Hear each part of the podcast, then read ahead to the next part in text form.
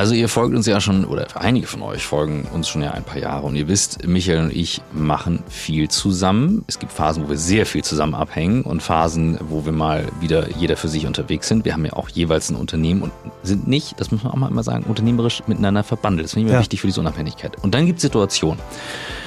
Ich mache morgens WhatsApp auf und dann kommt eine Sprachnachricht. Hallo Leute, Michael hier. Ich war gestern auf einem Panel und ich durfte das moderieren. Und es war so gut, es war so gut. Das müssen wir als Folge sehen. Ja, so ist das, wenn ich das so. Und dann höre ich schon diese Begeisterung morgens raus. Und wer kann denn, wenn er das hört, Nein sagen? Und so eine Situation hatten wir jetzt heute. Ja, es ist total lieb von dir, Christoph. Ich, ich ordne es mal ein. Also ich habe äh, diese Folge, die wir jetzt gleich ausstrahlen, äh, aufgenommen ähm, beim Deutschen Arbeitgebertag 2022. Das erste Mal, dass ich dort war und dann auch auf dieser sehr prominenten Position Abschlusspanel. Äh, am Morgen waren wirklich das Who is Who der äh, deutschen Politik da, äh, Olaf Scholz, ähm, äh, äh, Robert Habeck, äh, Christian Lindner, ähm, Friedrich Merz ähm, und der Arbeitgeberpräsident soll, ne, da war ich noch nicht da, ganz, ganz tolle Rede gehalten haben. Und dann hatte ich ihm diese Chance, auf diesem Panel über das Thema Demokratie ähm, und unternehmerische Verantwortung mit drei fantastischen Frauen zu sprechen. Und äh, ja, ich danke dir sehr, dass du und das Team auch äh, gesagt habt, ja, okay, hauen wir die Folge mal raus. Wir sind neugierig und jetzt viel Spaß mit der Folge.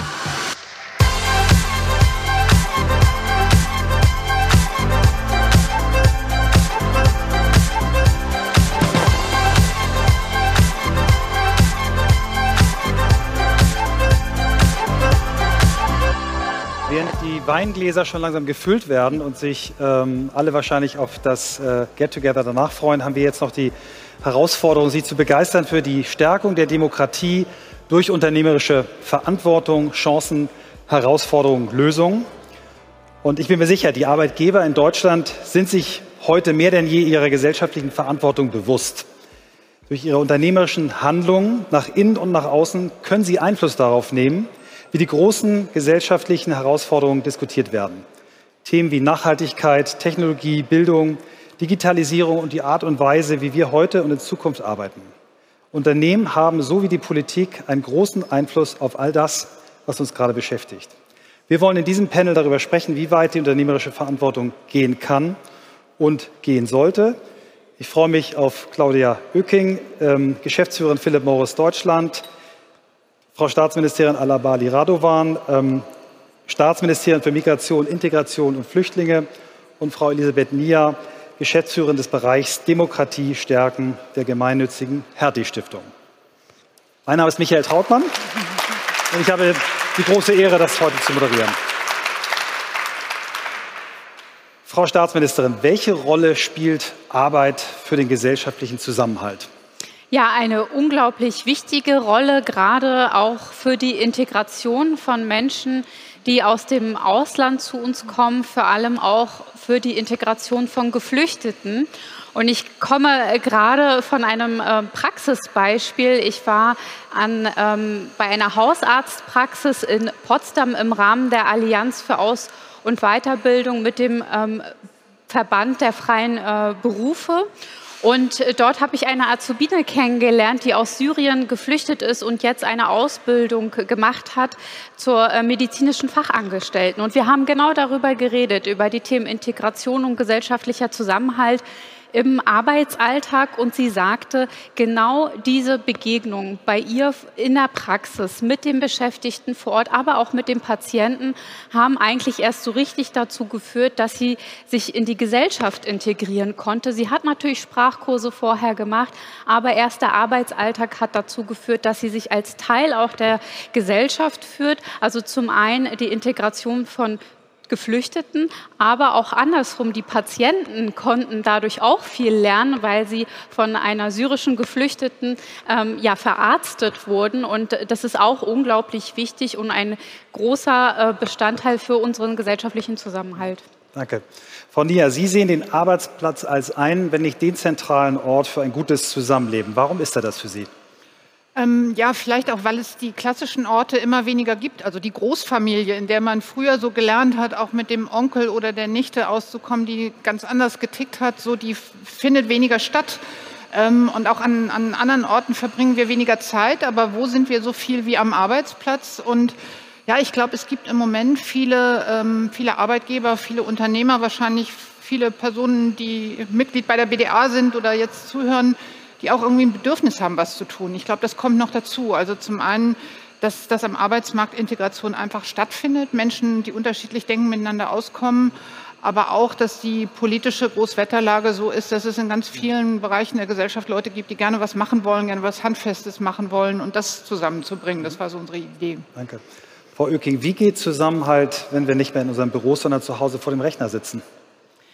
Ähm, es geht auf jeden Fall schwieriger als früher, als wir alle ganz natürlich im Büro waren. Deswegen müssen wir, glaube ich, als Unternehmen, als Arbeitnehmer gut zuhören, was unsere Kolleginnen und Kollegen brauchen. Ähm, wir müssen auch ganz klar sein, wo wir sie wieder da brauchen. Wir müssen die Momente schaffen, die wirklich wirksam sind in der Zusammenarbeit bei Themen wie Zusammenhalt und Ähnlichem. Aber das heißt zuhören und versuchen in der neuen Arbeitswelt unter New Work die Formate zu finden, die uns an den richtigen Stellen zusammenbringen und eben auch entsprechend Zusammenhalt schaffen. Ja. In den USA sprechen Wissenschaftler und Journalisten mittlerweile vom Phänomen wie The Great Resignation oder Quiet Quitting, also nur noch genau das machen, ähm, wofür man bezahlt wird, sich nicht weiter engagieren. Steht uns in Deutschland da noch etwas da bevor oder ist es bei uns schon genauso? Also ich erlebe es jeden Tag ganz anders, ähm, aber ich glaube, wir sind natürlich ähm, in, einem, in einem Umfeld, wir haben heute schon über die Komplexität in unserer Gesellschaft gesprochen, die insgesamt erdrückend ist mit so viel Komplexität im Arbeitsleben, ähm, geopolitisch. Insofern müssen wir dafür sorgen, dass wir unter anderem auch wegen des Fachkräftemangels dafür sorgen, dass wir ein Raum bleiben, in dem Kolleginnen und Kollegen sich entfalten können, in dem sie ihre Kompetenzen ausspielen können, in dem sie lernen können ähm, und entsprechend auch Spaß haben. Und ähm, insofern ist es ein, ein, Geben und Nehmen, aber ich sehe uns noch nicht ähm, in der Great Resignation, ganz im Gegenteil. Frau Staatsministerin, der Fachkräftemangel ist ein großes Thema, auch wenn er im Moment von anderen Themen wie Energie, Krieg verdrängt wird. Aber laut IAB lag im zweiten Quartal die Zahl der offenen Stellen mit 1,93 Millionen auf einem neuen Höchststand. Sind wir ausreichend vorbereitet auf das, was kommt? Ja, also für mich ist der Fachkräftemangel und der Arbeitskräftemangel, von dem wir ja auch mittlerweile reden müssen, einer der größten Herausforderungen, neben natürlich den aktuellen großen Krisen der Energiekrise, Corona-Pandemie und Inflation. Aber wir sehen schon in vielen Branchen, und das wissen Sie alle, dass händeringend Fachkräfte und Arbeitskräfte gesucht werden, Jetzt im Sommer haben wir es alle ähm, erlebt an den Flughäfen. Das war ein großes mediales Thema. Aber wir wissen auch, dass gerade im medizinischen Bereich äh, Menschen händeringend gesucht werden. Und da müssen wir jetzt unbedingt ran. Das machen wir als, als Bundesregierung mit der ähm, Fachkräftestrategie ähm, unter Federführung des Bundesarbeitsministers Hubertus Heil. Und ein wichtiger Bestandteil wird davon natürlich die Fachkräftezuwanderung sein. Mhm. Ganz klar ist, ohne Zuwanderung werden wir es nicht schaffen. Wir müssen dafür, wie Andrea Nahles gerade sagte, unglaublich viel tun. Ähm, wir müssen die Anerkennung von Studien- und Berufsabschlüssen ähm, verbessern, die Visa-Verfahren, ähm, die Ausländerbehörden äh, müssen entbürokratisiert werden in dem Bereich. Aber wichtig ist mir auch zu sagen, dass wir natürlich die inländischen Potenziale nicht vergessen dürfen. Mhm. Und dafür da zählen für mich natürlich auch die Menschen äh, dazu, äh, die mit einer ausländischen Staatsbürgerschaft schon da sind mhm. und Geflüchtete. Und wenn wir in die Statistiken der Bundesagentur für Arbeit schauen, haben wir da noch unglaublich viel ungenutztes Potenzial. Und da müssen wir jetzt auch rangehen. Bleiben wir mal bei dem Thema. Ähm, Katharina Berg, eine Frau, die Sie wahrscheinlich nicht kennen, die ist bei der Musikplattform Spotify für den Personalbereich verantwortlich und sie drückt es so aus. Diversität heißt, dass du zur Party eingeladen wirst. Inklusion heißt, dass auch mit dir getanzt wird. Und Zugehörigkeit bedeutet, dass sie auch deine Musik spielen. Ich frage Sie jetzt, ähm, viele ausländische Arbeits- und Fachkräfte verlassen Deutschland nach gewisser Zeit wieder. Hat Deutschland Nachholbedarf in puncto Willkommens- und noch viel mehr Integrationskultur? Also wenn wir uns die Zahlen anschauen, ähm, ja, ist man doch auch überrascht. Das wissen viele gar nicht. Im Jahr 2021 sind 1,1 Millionen Menschen aus dem Ausland zu uns gekommen, aber genauso 740.000 ausländische Staatsbürger auch wieder gegangen. Ähm, da müssen wir natürlich noch mal genauer hinschauen. Ein großer Teil davon sind EU-Arbeitnehmerinnen und Arbeitnehmer. Gründe dafür sind ganz unterschiedlich. Zum einen, weil der Fachkräftemangel auch in den anderen EU-Staaten jetzt da ist und man wieder sozusagen nach Hause gehen kann und dort arbeiten kann. Aber wir sehen auch, dass gerade ausländische Staatsbürger eher im Niedriglohnsektor tätig sind, im Helferbereich, obwohl sie eigentlich eine bessere Qualifizierung haben. Und da müssen wir auch ran bei der Anerkennung, aber auch bei Weiterbildung dann flexibler werden und diese Potenziale nutzen. Aber zur Willkommenskultur, da habe ich mir ja einen Index angeschaut, ähm, der Settling Index, ein Index von Expats und also Menschen, die international ähm, arbeiten.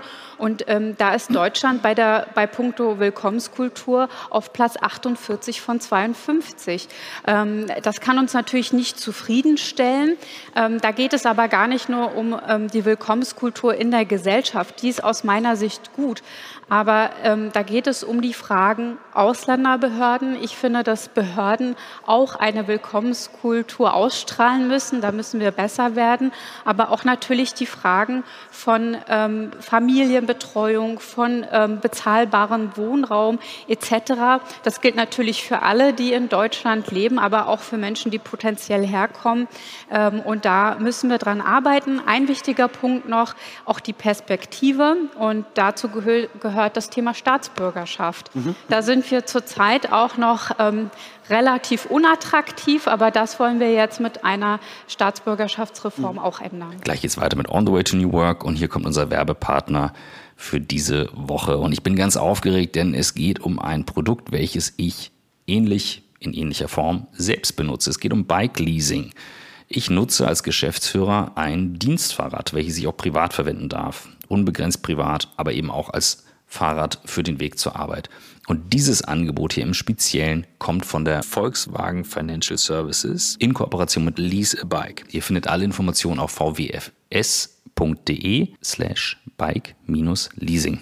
So, worum geht's? Also, völlig egal ob Arbeitgeber oder Arbeitnehmer, ihr habt in jedem Fall einen Vorteil. Als Arbeitgeber, so wie ich auch als Geschäftsführer, kann ich meinem Team anbieten, ihr bekommt ein Fahrrad zum Leasing. Das ist eine super Motivationsmaßnahme. Außerdem fördert es die grüne Mobilität und die Motivation, morgens mit dem Rad zur Arbeit zu fahren. Ist eine super Sache, hebt die Laune, nicht nur die Produktivität und einen Beitrag zum Klimaschutz. Als Arbeitnehmerin könnt ihr beim Fahrrad- und E-Bike-Leasing bis zu 40 Prozent im Vergleich zum Kauf sparen. Ob ihr jetzt ein E-Bike least oder ein normales Fahrrad, ist egal. Es ist finanziell sehr attraktiv. Und on top, und für mich ist das eigentlich ein wichtiger Punkt, Ihr habt ja eben, weil es ein Dienstfahrrad ist, ein Full-Service-Leasing. Das heißt, Verschleißreparaturen inklusive Inspektion und umfangreiche Versicherungsleistungen werden bedarfsgerecht einbezogen. Wie gesagt, Dienstfahrrad könnt ihr unbegrenzt privat nutzen. Ihr habt die freie Fahrradwahl, keine Markenbindung. Ihr könnt zum Radhandel des Vertrauens gehen, euch das Wunschfahrrad aussuchen und auch mehrere Fahrräder leihen. Ist wirklich eine coole Sache. Ich kann es nur empfehlen vwfs.de slash bike-leasing. Und jetzt viel Spaß mit dem Rest der Folge. Welches Potenzial sehen Sie bei Menschen mit Einwanderungsgeschichte zur Arbeits- und Fachkräftesicherung? Kann das unser Problem lösen? Naja, es ist jetzt schon so, dass ohne Menschen mit Einwanderungsgeschichte, ohne Menschen mit ausländischer Staatsbürgerschaft der Fachkräftemangel jetzt schon ähm, viel stärker sichtbar wie, wäre. Jede und jede vierte, äh, achte sozialversicherungspflichtig beschäftigte Person hat eine ausländische Staatsbürgerschaft. Gerade die Arbeitnehmer aus der EU spielen da eine große Rolle und sind eine große Hilfe. Also wir werden es ohne Zuwanderung nicht schaffen. Ähm, da gibt es ja Zahlen, die sagen, wir brauchen um die 400.000 Menschen im Jahr, die zu uns kommen. Im Jahr. Im Jahr und das aber ohne Familie. Also das sind erstmal die Fach- und Arbeitskräfte, die wir brauchen. Aber natürlich gehört die Familie dann auch dazu. Und das sind die Punkte, die wir nachbessern müssen. Auch Familiennachzug und wie gesagt auch die inländischen Potenziale nochmal dazu mhm. stärken. Was, Sie haben jetzt Herausforderungen geschildert. Eine Herausforderung auch die Willkommenskultur der Behörden. Eine andere Herausforderung der, liegt natürlich an der schieren Zahl. Was sehen Sie noch für Herausforderungen, vor denen wir stehen? Was ist Ihnen dabei besonders wichtig? Ja, vor allem ähm, glaube ich, dass wir in sehr großer Konkurrenz zu vielen anderen Ein Staaten stehen, die schon längst als Einwanderungsstaaten gelten, wie zum Beispiel Kanada, USA Australien, aber auch innerhalb der EU wird überall nach Fachkräften gesucht. Also wir müssen uns unglaublich bemühen. Wir müssen auch beim Thema Visaverfahren ähm, an den Konsulaten ähm, besser und schneller werden. Ansonsten bleiben wirklich die Leute aus und wir müssen stärker für Deutschland werben als Wirtschaftsstandort, aber auch als Land zum Leben. Mhm. Vielen Dank. Ähm Frau Ücking, Frau Nia, vielleicht an Sie die Frage aus unternehmerischer Perspektive. Internationale Studien zeigen eigentlich immer wieder, dass Unternehmen mit diversen Führungsteams und generell diversen Teams bessere Leistungen bringen. Am Anfang sind die schwerer zu handeln, aber wenn man das gut macht, bringen die immer bessere Leistungen als homogene Teams. Warum tun wir uns in den Unternehmen in der Praxis noch so schwer? Naja, Diversität bringt sehr viel, wenn sie gelingt, aber sie ist auch anstrengend. Sie erfordert so bestimmte Skills und auch eine bestimmte Einstellung, damit sie gelingt. Und ähm, die, die übergreifende Frage hier ist ja, was können Unternehmen für die Demokratie tun? Ich glaube, sie können schon eine Menge tun dafür, wenn sie ein demokratiefreundliches Klima auch im eigenen Unternehmen schaffen. Also das Engagement für die ganze Gesellschaft ist so das eine. Ähm, aber auch das kann ja trainiert werden mit dieser Initiative, die wir mit Partnern ins Leben gerufen haben, diesem Business Council for Democracy. Da geht es sehr viel auch um Kommunikation im Netz, im Intranet, andere Meinungen aushalten, wissen, wie man auf Hate Speech reagiert, auf Verschwörungserzählungen. Ich glaube, so die Corona-Pandemie hat halt gezeigt, dass das ein riesiges Problem auch für Unternehmen ist. Und das sind so die Dinge, glaube ich, wo man ganz konkret was tun kann, um auch die Offenheit für Menschen, die auf irgendeine Weise anders ticken als man selber, ähm, diese, diese Nähe herzustellen und ja, die, die, die Einstellung eines Miteinanders zu befördern. Mhm. Frau Oecking. Ähm, ich kann mich nur anschließen, vielleicht ähm, nochmal um den Bogen zu spannen, auch zu dem Thema insgesamt von heute. Es ist so komplex, ähm, das Umfeld, in dem wir uns bewegen. Es sind so viele unterschiedliche quasi Lagen übereinander. Es ist das geopolitische, wir haben die Lieferkettenprobleme, wir haben den Fachkräftemangel. Wenn wir sehr einseitig auf die Probleme, mit denen wir als Unternehmen zu tun haben, schauen, werden wir die besten Lösungen nicht finden. Und ja, es ist anstrengender, es macht aber auch mehr Spaß. Und ich glaube, eine der Schlüssel, um es tatsächlich erfolgreich zu machen, ist ein Umfeld zu schaffen, in dem sich alle trauen, ihre persönliche Perspektive zum Ausdruck zu bringen ähm, und dann tatsächlich auch mit einer Lösung zu arbeiten. Vielen Dank. Sie vertreten ja die These, dass äh, sich Unternehmen nicht nur für Diversität, sondern für unsere Demokratie einsetzen müssen. Sie nennen es, äh, und das habe ich im Vorgespräch erst in meinen aktiven Wortschatz übernommen, das Wort. Sie sprechen von Corporate Democratic Responsibility. Was genau verstehen Sie darunter? Ähm, wir haben uns jetzt mehrere Jahre damit beschäftigt und ich glaube, es ist ein Prozess, in dem wir als Unternehmen ganz allgemein uns erfragen, welche Herausforderungen gibt es und welche nehmen wir uns an. Und es ist ganz klar heute, ich glaube seit Jahrzehnten klar, dass es nicht mehr nur die reine Arbeit im Unternehmen ist. Wir haben uns zwischenzeitlich sozialen Herausforderungen angenommen. Wir haben, beschäftigen uns mit Nachhaltigkeit. Ähm, wir haben viele Themen angenommen, die eigentlich einen größeren ähm, Rahmen quasi bedienen. Und wir haben in den letzten Jahren festgestellt, ähm, in, in den Herausforderungen unserer Gesellschaft ähm, steckt auch immer mehr ein Problem für die Demokratie. Ähm, die erodiert, ich glaube überall in der Welt, aber auch bei uns in Deutschland. Und wenn das eine von den großen Aufgaben ist, dann sollten wir die nicht allein dem Staat überlassen, sondern auch da schauen, welche Aufgaben könnten wir da übernehmen. Mhm. Die Demokratie ist etwas sehr Wertebasiertes. Aber ich glaube tatsächlich auch, dass es ganz pragmatisch ähm, die Grundlage für unser gutes Wirtschaften ist. Mhm. Und insofern ähm, kann es auch ganz pragmatischen Grund geben, sich dafür einzusetzen. Lassen Sie uns ruhig mal konkret auf Ihre Arbeit schauen. Sie haben eine ganze Reihe von Initiativen als Unternehmen gestartet, Soforthilfen zu Beginn der Corona-Pandemie und auch zu Beginn des Ukraine-Krieges, aber auch langfristige Maßnahmen wie die Studie Wie wir wirklich leben oder Preise wie Power of Arts und Power of Democracy. Vielleicht eine Doppelfrage. Was war die Motivation für die Preise und was haben Sie aus der Studie gelernt? Ich glaube, die, die aktuelle ist noch nicht veröffentlicht. Vielleicht können Sie uns ja schon mal ein, zwei Sneak Previews geben. Sehr gerne. Ähm, wir haben uns ähm, zur Flüchtlingskrise. 2015, 16 war das ja so ein Unwort ähm, damit beschäftigt, welchen Beitrag können wir eigentlich leisten, um zu bejahen, was da gerade passiert und zu sagen, wir geben so einen Kontrapunkt. Mhm. Ähm, das ging einher mit einer langjährigen Geschichte von uns im sozialen und eben unterkulturellen Bereich. Als wir dann festgestellt haben, da passiert dann gesellschaftlich noch mehr auf Basis dieser Krise, ähm, haben wir zunächst mit dem Rheingold-Institut eine Studie gemacht, die nennt sich Wie wir wirklich leben, jetzt mittlerweile im dritten Jahr. Wir wollten nicht noch eine Studie, die sagt, es gibt eine Spaltung da draußen, alles ist ganz schlimm, Politik, Bevölkerung ist alles ausdividiert. Wir wollten mal genauer hinschauen.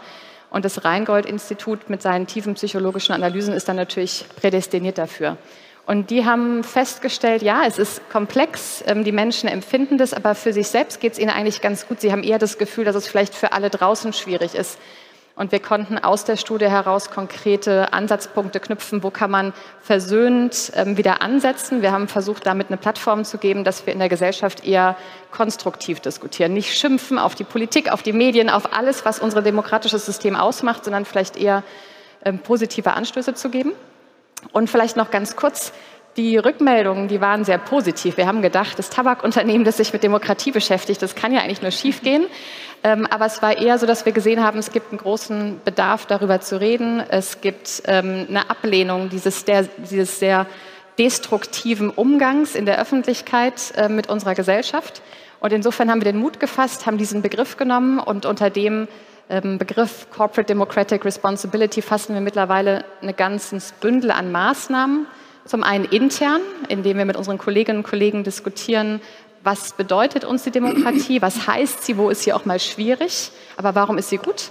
Und nach außen haben wir mittlerweile nicht nur die Studie, wir haben auch einen Demokratiepreis. Ähm, wir haben daneben im letzten Jahr einen Wahlaufruf gemacht, ähm, deutschlandweit, und gesagt, nehmt doch das Privileg, das wir haben, auch wahr und geht raus und setzt euer Kreuzchen. Haben Sie da untersucht, äh, ob die was bewegt hat?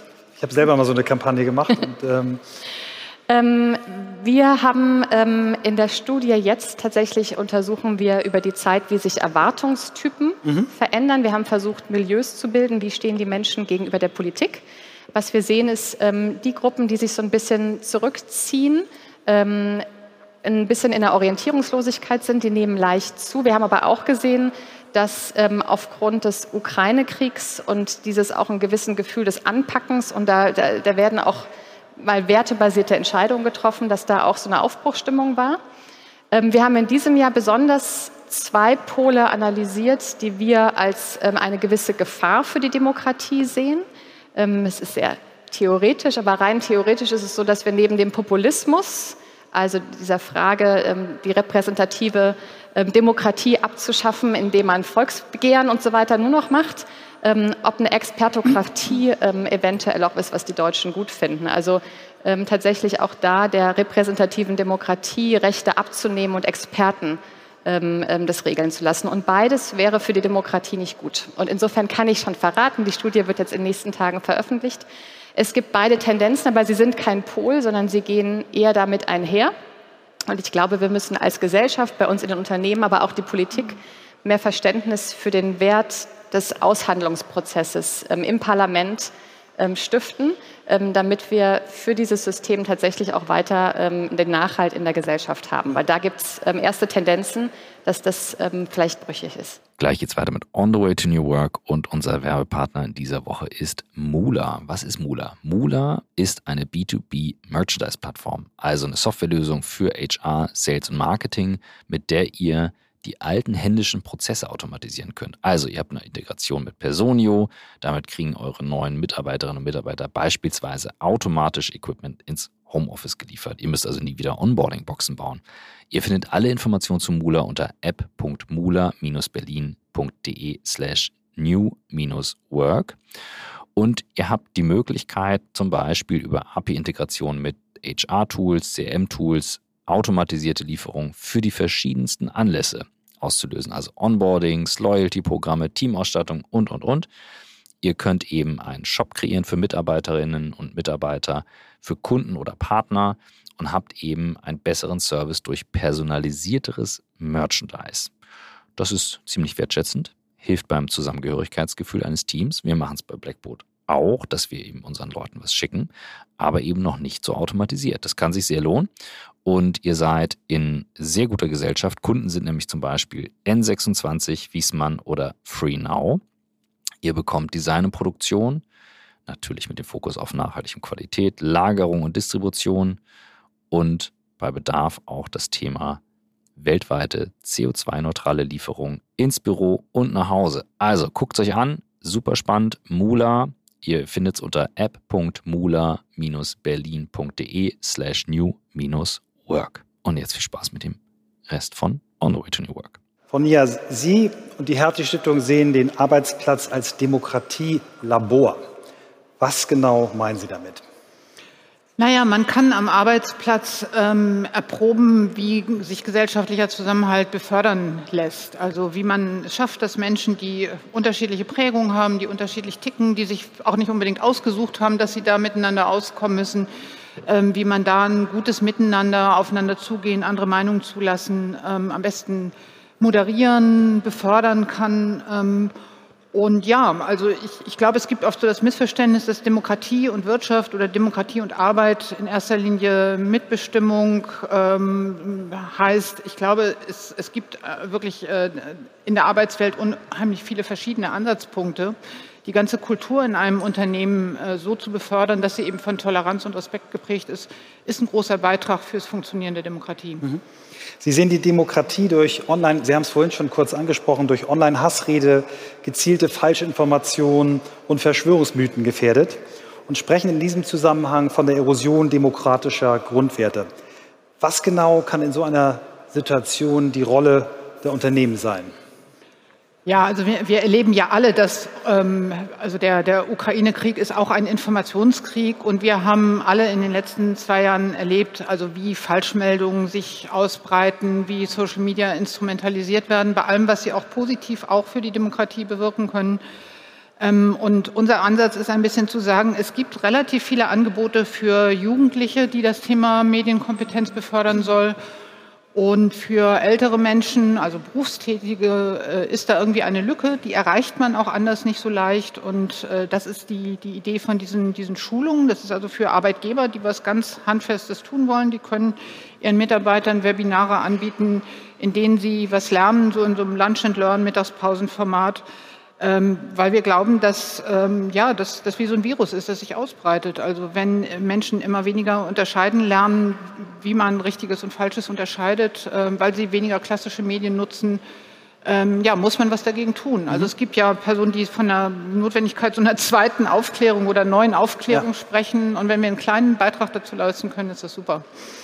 Geben Sie uns doch mal einen kleinen Einblick. Sie nennen das äh, Business Council for Democracy. Das beruht auf zwei Säulen. Eins ist wirklich so ein Schulungskonzept über acht Wochen, das die digitale Kompetenz fördern soll. Das zweite, die zweite Säule ist ein Netzwerk. Erzählen Sie mal, was da genau dahinter steckt. Ja, also wer bei diesen Schulungen mitmacht, ähm, sagt, ich habe hier 18, 20, 25 Personen in meinem Unternehmen, die sollten einigermaßen ähnlich so im, in ihrem Arbeitsweise, Bildungsniveau und so weiter sein, damit die gut zusammenarbeiten können. Und diese Personen können über einen Zeitraum von acht Wochen hinweg äh, sich schulen lassen. Diese Kurse bestehen eigentlich so aus drei Teilen. So zum einen so einfach Informationsvermittlung, so ähm, das andere mehr so praktische Sachen. Wofür brauche ich eigentlich einen Screenshot und welcher, was ist justiziabel oder welche Beratungsstellen gibt es? Aber auch ganz viel persönlicher Austausch. Und die Trainerinnen, die diese Kurse machen, erzählen uns immer, wie, wie, wie geschockt sie sind, wie viele Menschen wirklich auch persönlich im Privaten mit irgendeiner Form von richtig massiver Desinformation, Hate Speech und so weiter zu tun haben. Also wie groß auch die psychischen Belastungen bei vielen Arbeitnehmern sind und auch gerade bei denjenigen, die jetzt in der Corona-Zeit wenig Kontakt zu anderen hatten und vielleicht noch viel mehr als sonst so alleine vom Bildschirm gesessen haben. Das ist so die eine Säule, also da ein konkretes Angebot zu machen. Und da zeigt sich auch oft, dass so, also in den Unternehmen jetzt, mit denen wir so diese ersten Schulungen gemacht haben, sich das fortsetzt und so Netzwerke auch in den Unternehmen entstehen. Da gibt es Train of Trainer, Train the Trainer Modelle, wo dann diejenigen, die schon mal mitgemacht haben, das weitertragen und das funktioniert. Also wir stellen fest, dass die Unternehmen, die einmal mitgemacht haben, oft eine sehr große Motivation haben, das weiterzutragen.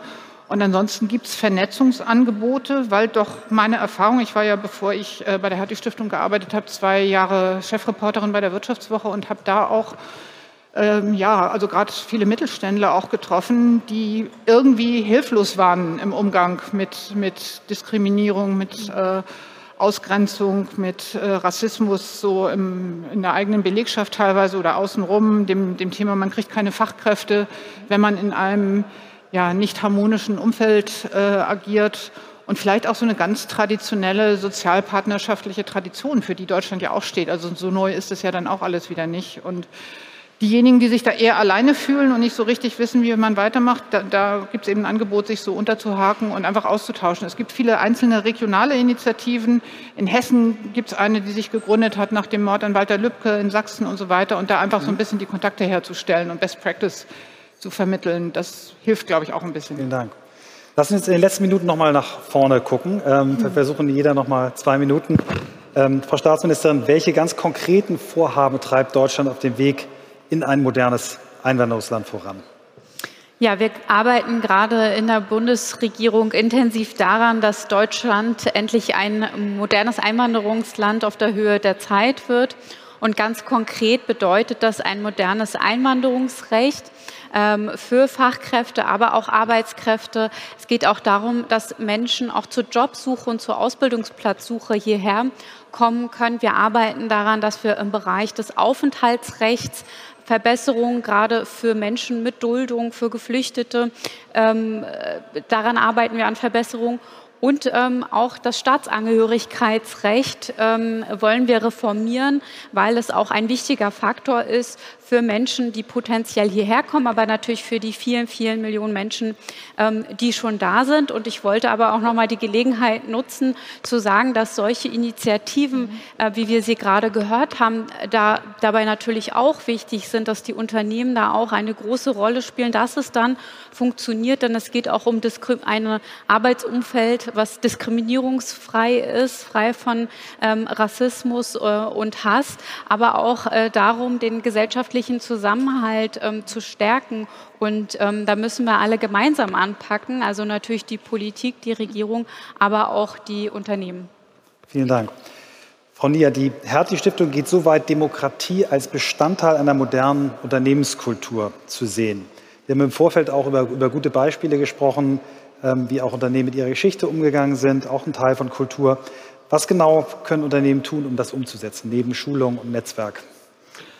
Ja, also äh, ich glaube, die, die Demokratie braucht einfach überall Verbündete. Äh, und deswegen ist es auch völlig selbstverständlich, dass auch Unternehmen und auch Arbeitgeber sich äh, ja, mit angesprochen fühlen und mitmachen. Und ich glaube, die Art und Weise, wie das gelingen kann, ist schon genannt worden. Also äh, im Großen und Ganzen die, die, die Kultur im eigenen Laden so zu gestalten, dass sie von Toleranz und Respekt geprägt ist, ähm, aber auch ganz gezielt Bildungsangebote zu machen. Also unsere Erfahrung ist, dass wenn man das irgendwie politische Bildung nennt, dass es dann große Vorbehalte gibt. Deswegen reden wir eigentlich immer von äh, digitalen Kompetenzen, die vermittelt wird. Aber im Kern ist es das Gleiche und vielleicht muss da auch der eine oder andere so ein bisschen Skepsis überwinden oder über seinen Schatten springen. Ich glaube, die Kompetenzen, die der Demokratie nützen oder einem guten Zusammenhalt in der Belegschaft, die nützen dem Unternehmen auch auf andere Weise, weil man motiviertere Mitarbeiter bekommt, wenn man sich für die Demokratie engagiert, weil man Arbeitskräfte an sich bindet, weil man was dafür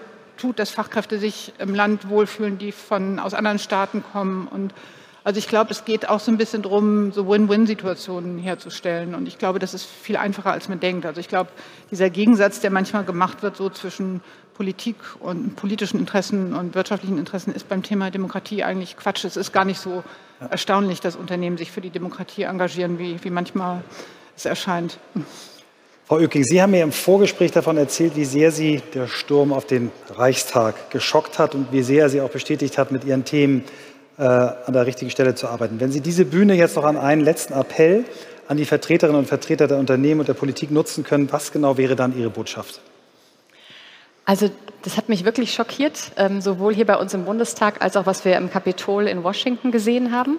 Ähm, ich glaube, wir, uns ist allen bewusst, dass wir ähm, eine wahnsinnig harte ökonomische Zeit vor uns haben, teilweise für das eine oder andere Unternehmen existenziell.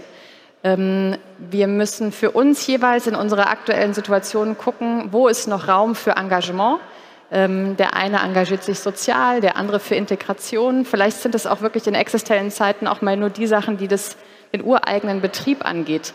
Ähm, ich freue mich auf Mitstreiter, wie wir gerade gehört haben. Die Demokratie braucht ganz viele davon. Ähm, und was mir zumindest ein wichtiges Anliegen ist, ist, dass wir uns bewusst machen, das war der Eingang auch des Gesprächs, wir sind ein Sozialisierungsraum ähm, als Unternehmen. Wir prägen mit, wie die Menschen das Miteinander sehen, ob sie Medien verstehen, ob sie Politiker schätzen oder verachten. Ähm, und wir müssen zwischendurch ähm, mal eigene Emotionen vielleicht auch ablegen, wenn wir in der Rolle als Führungskräfte unterwegs sind. Von daher, es sind vielleicht die großen Kampagnen, es sind die internen Schulungen, aber es ist vielleicht einfach nur die, die Fragestellung an sich selbst.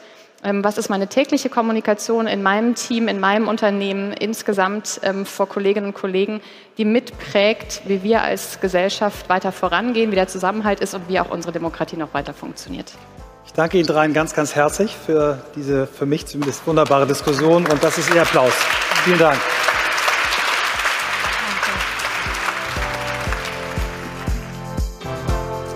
So, das war jetzt ein Ritt, halbe Stunde für dieses sehr, sehr komplexe Thema mit drei ja völlig unterschiedlichen Zugängen. Ähm, während die Staatsministerin Rem Alabadi Radovan sehr stark natürlich aus ihrer eigenen äh, Biografie kommt. Ähm, sie hat das Thema ähm, Fliehende sowohl aus eigener, aus eigener Erfahrung äh, erlebt als auch ähm, in ihrer Arbeit, auch schon bevor sie jetzt in dieses Ministerium gewechselt ist und hat äh, natürlich da extrem viel Know-how und einen guten Zugang. Ähm, Elisabeth Nier mit ihrer Arbeit für die Harti Stiftung kommt sehr stark aus dem aus der Perspektive, was können Unternehmen eigentlich tun. Dieses Acht-Wochen-Programm hat, hat mich wirklich sehr beeindruckt, mir schon mal angeguckt, also ich kann das nur empfehlen. Und Claudia äh, Oeking mit äh, der Arbeit, die sie bei Philip Morris macht zum Thema Corporate Democratic Responsibility ist wieder ein anderes Thema, ne? die sehr viel ja auch senden und äh, Preise, Awards ähm, machen, solche Themen, die Umfragen. Und ähm, ja, wir hatten eigentlich alle vier danach das Gefühl, dass wir es trotzdem hinbekommen haben, das Thema einmal abzustecken. Ähm, und ähm, ja, wir werden das in Zukunft immer wieder mal machen, dass wir von solchen Veranstaltungen dann auch Dinge mitbringen. Ähm, wir kriegen eigentlich auch ganz gutes Feedback. Wenn euch das nicht gefällt, ruhig mal äh, schreiben. Ähm, da lernen wir gerne. Bisher war das aber eigentlich ganz gut und ich kann schon mal ankündigen, äh, Christoph wird sehr bald bei der Bits and Pretzels ein ganz fantastisches Panel moderieren und auch das werden wir dann hier zeigen. Also vielen Dank fürs Zuhören, fürs Durchhalten immer bis zum Ende der Folge. Und ähm, ja, ich mache es oft, aber ich mache es gerne wieder. Ähm, lasst doch gerne mal ein paar Bewertungen da. Mir sind die qualitativen Bewertungen, wo ihr was schreibt, äh, noch wichtiger als die Sterne, die man bei ähm, Apple oder bei Spotify oder auch auf anderen Plattformen vergeben kann. Natürlich freuen wir uns auch über hohe Bewertungen. Wir haben, glaube ich, bei Apple 4,7 im Schnitt. Also ist schon, schon ganz, ganz toll. Aber die Kommentare, da können wir mehr von lernen. Also wir würden uns sehr, sehr freuen. Nach wie vor verkauft sich unser Buch auch gut. Auch da freuen wir uns äh, über die vielen tollen Zuschriften, die wir kriegen. Ähm, auch äh, unaufgeforderte Buchbesprechungen. Ähm, auch da freuen wir uns, wenn da weiter auf Amazon Kommentare von euch eingehen, ihr das Buch weiter kauft, vielleicht auch verschenkt. Also wir haben äh, einige Firmen gehabt, die haben 50, eine Firma sogar 100 Bücher gekauft, um sie den ganzen Mitarbeitenden äh, zu schenken. Einmal aus einer Abteilung, einmal äh, fürs ganze Unternehmen. Und wir werden da so eine Aktion auch für Weihnachten vorbereiten, ähm, dass ihr quasi, ähm, wenn ihr Bücher in einer größeren Anzahl kauft für euer Unternehmen, auch dann noch ein bisschen Mehrwert kriegt, also eine QA mit einem von uns ähm, oder auch wenn es eine richtig hohe Anzahl ist, auch mal eine Keynote. Also da sind wir, haben wir total Lust, unser ähm, Buch weiter unter die Menschen zu bringen, ähm, auch wenn das für uns schlechteres Geschäft ist, äh, dann eine Keynote zu machen, wenn ihr viele Bücher kauft, weil so viel Geld kommt nicht bei uns an. Aber uns geht es in erster Linie darum, dass diese Gedanken, diese Anstöße in die Welt kommen, dass das, was unsere Podcast ähm, wir haben ja 300 Podcast-Folgen für das Buch äh, verwendet, auch dass diese Ideen, Erfahrungen, Erlebnisse ähm, wirklich unter die Leute kommen. Also ähm, bleibt uns treu. Wir freuen uns so sehr, dass wir euch haben. Alles Gute, viele Grüße auch von Christoph.